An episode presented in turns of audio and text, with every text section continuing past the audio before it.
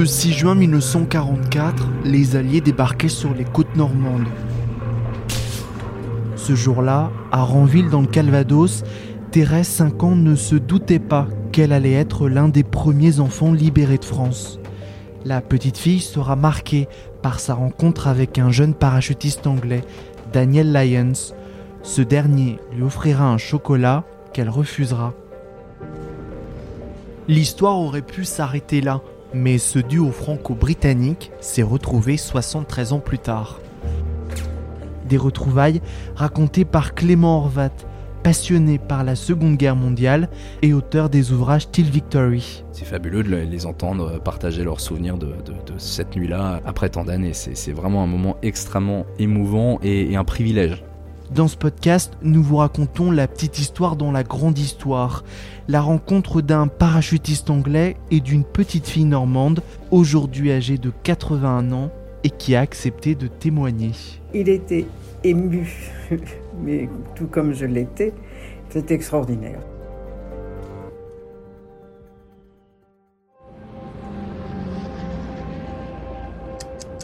« 6 juin 1944, 1h moins 10. L'opération Tonga débute au-dessus des prairies vertes de Normandie. Alors c'est euh, l'opération qui consiste à larguer des, parachutistes anglais dans les terres pour permettre le débarquement des troupes par la mer qui va suivre euh, au matin euh, et également couper l'arrivée de, de, renforts allemands qui pourraient mettre à mal l'opération Neptune, donc le débarquement des troupes alliées en Normandie. Parmi les soldats anglais parachutés, le jeune Daniel Lyons, qui est un opérateur radio, la 6th Airborne Division, qui est une division aéroportée britannique. C'est un jeune londonien de, 19 ans et euh, il va sauter euh, donc euh, peu avant 1h du matin, non loin de Ranville, atterrir dans un champ et sa mission c'est de rejoindre le, QG du général Gale qui est le château du Home dans le bas de Ranville. Il atterrit dans la nuit noire la plus totale, hein. il n'y avait aucune lumière et en plus un brouillard assez épais faut savoir que voilà, le 6 juin, que ce soit en secteur américain ou britannique, les parachutistes sont un petit peu dispersés euh, aux, 80. Donc euh, voilà, Daniel se retrouve complètement isolé, il est seul et il cherche à, trouver des, camarades de son stick, de son groupe de, parachutistes. Il y a un résistant français qui va l'interpeller. Tommy Tommy Tommy, c'était le surnom des, Britanniques. Hein. Euh, donc interpeller Daniel qui va le rejoindre et qui va le mener à une maison sûre cette maison, c'est celle d'Alice et Arthur Robert et de leurs huit enfants. Toute la famille et des voisins se sont réfugiés à la cave après avoir entendu plusieurs alertes. Parmi eux, il y a la petite Thérèse Robert, 5 ans. 76 ans après, les souvenirs de cette nuit du 6 juin sont intacts. On était nombreux dans la cave, on faisait des prières sans arrêt. Mon père euh, et mon frère sont sortis pour euh, un besoin particulier et ils sont rentrés avec des Anglais. Mais brutalement, euh, ils sont revenus aussitôt. Les Anglais étaient arrivés à notre barrière, là, et ils sont entrés dans notre cave euh, ben, assez violemment. Ils ont demandé s'il y avait des boches ici. C'était la phrase qu'ils nous ont dite. Ils sont entrés dans la maison, ils ont visité la maison, euh, ils sont redescendus, ils nous ont donné des bonbons. Après, on a entendu bruit dans la cuisine. Des Anglais arrivent, alors tout barbouillé, et ils nous déposent sur la table de la cuisine un blessé. Donc ça, c'est encore un, événement invraisemblable pour nous. Donc ce blessé, on a demandé à ma mère de lui donner de l'eau, de soigner un petit peu, enfin d'aider un petit peu à le soigner. Et moi, je ne comprenais pas du tout ce revirement de mes parents, puisque tout ce qui était euh, habit militaire, et ne parlant pas comme nous, c'était forcément des Allemands. Alors là, j'ai n'ai pas compris que mes parents, euh, subitement... Euh, et puis, ils étaient très souriants, les Anglais, ce qui changeait des Allemands ça a été euh, un moment d'incompréhension totale. Hein. J'ai voulu voir ce qui se passait. je me suis mis en première euh, ligne et puis donc j'ai vu maman qui, qui soignait ce, ce blessé et des militaires qui étaient là. Il y avait beaucoup de monde.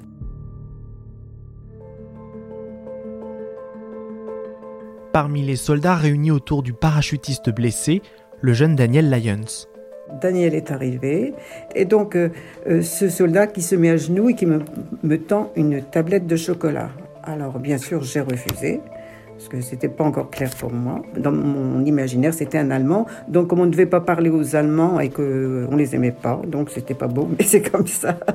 C'était pas naturel de refuser du chocolat, surtout qu'on n'avait pas beaucoup de gâteries à l'époque. C'est un chocolat euh, qui était présent dans les rations britanniques. C'est pas un chocolat euh, qui est fait pour être apprécié. Hein. Il devait être euh, tout juste acceptable en termes de goût. Il n'y a pas de lait, il n'y a pas de sucre. Il est très dur et avec un goût, même à l'époque, qui était vraiment pas, apprécié des soldats. Donc, donc voilà, Thérèse ne l'aurait pas apprécié de toute façon. Du haut de ses 5 ans, Thérèse ne va jamais oublier ce moment. Au petit matin du 6 juin 1944, Daniel Lyons va rejoindre son QG de division. Daniel euh, a rejoint le, QG du général Gale. Donc lui, il était opérateur radio, hein, sa, mission était de, transmettre des messages euh, depuis la ligne de front jusqu'au QG, etc. par radio. Euh, donc il s'est installé au pied d'un séquoia dans le jardin du château du Haume et il y est resté pendant voilà une, partie de, la bataille, une bonne partie de la bataille. Par la suite, il a continué le combat. il a participé notamment à, l'opération Varsity en Allemagne, hein, la traversée du Rhin. Il a une carrière exceptionnelle par la suite. Hein. il a fait partie des SAS Hein, qui, est une unité d'élite de l'armée britannique. La guerre était loin d'être finie pour lui. La famille Robert va elle se réfugier dans les caves du château de Ranville. Sur le chemin, Thérèse se souvient du ciel constellé de parachutes. Ça faisait presque la nuit même, hein. tellement il y avait de parachutes de toutes les couleurs. C'était alors ça c'était féerique. On a passé quelques jours dans ces caves du château. Après, on est parti dans un petit village loin d'ici. Thérèse et sa famille retrouveront leur maison deux mois plus tard. Les soldats de la 6e Airborne laisseront une plaque indiquant qu'elle fut la première maison libérée de France. L'histoire aurait pu s'arrêter là, mais la suite va s'écrire 73 ans plus tard.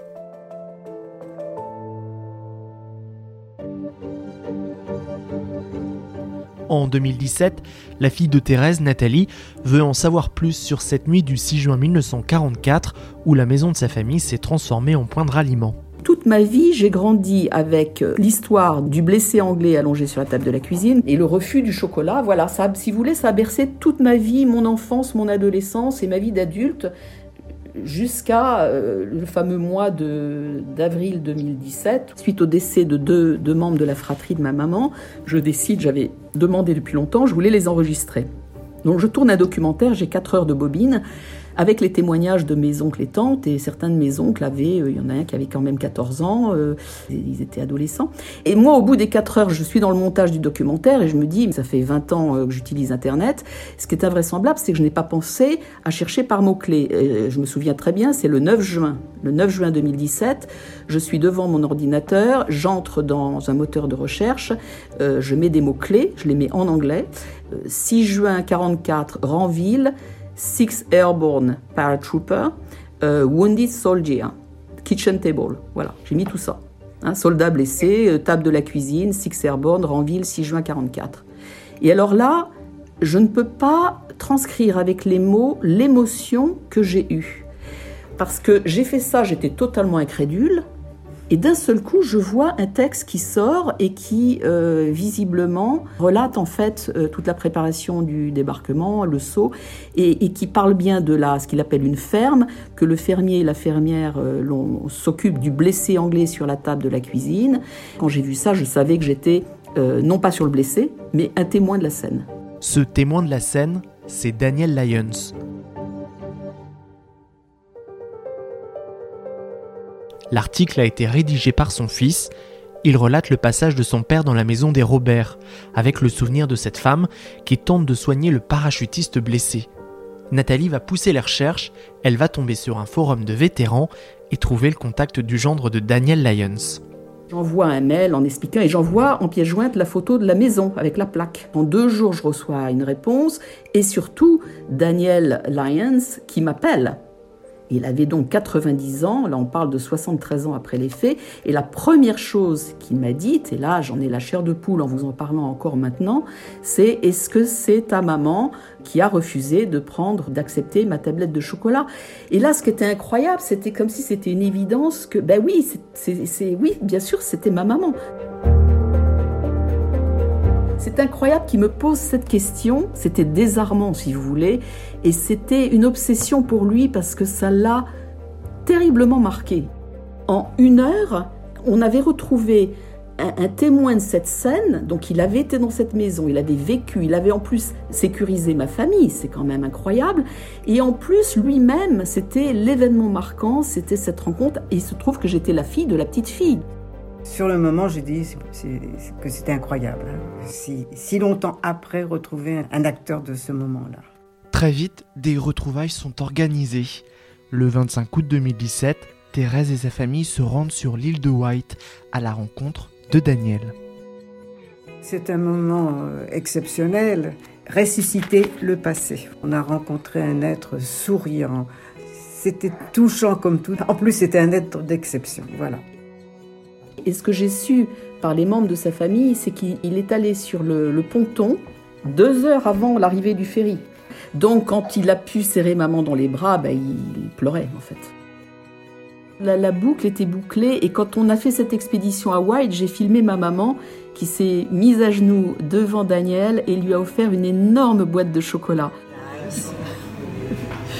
For not having accept your chocolate. Merci madame.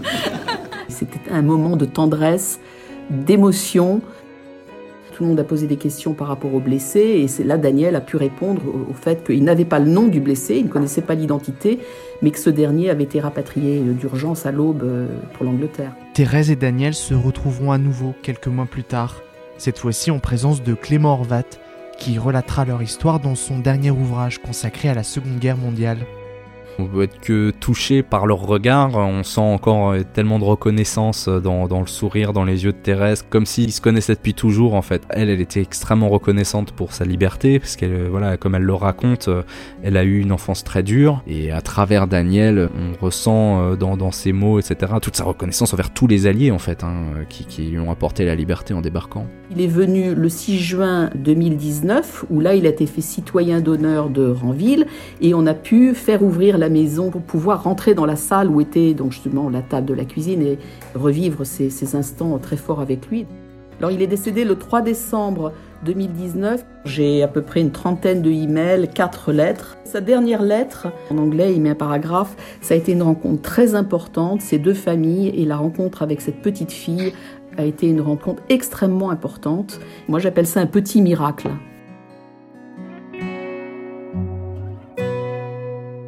Retrouvez cet épisode ainsi que nos autres productions sur le mur des podcasts et sur notre application West France. Découvrez également les témoignages de Thérèse et Daniel dans le tome 2 de Till Victory, Lettre du jour J à la victoire de Clément Horvat. Auteur également du documentaire Red Beret and Dark Chocolate qui retrace cette histoire.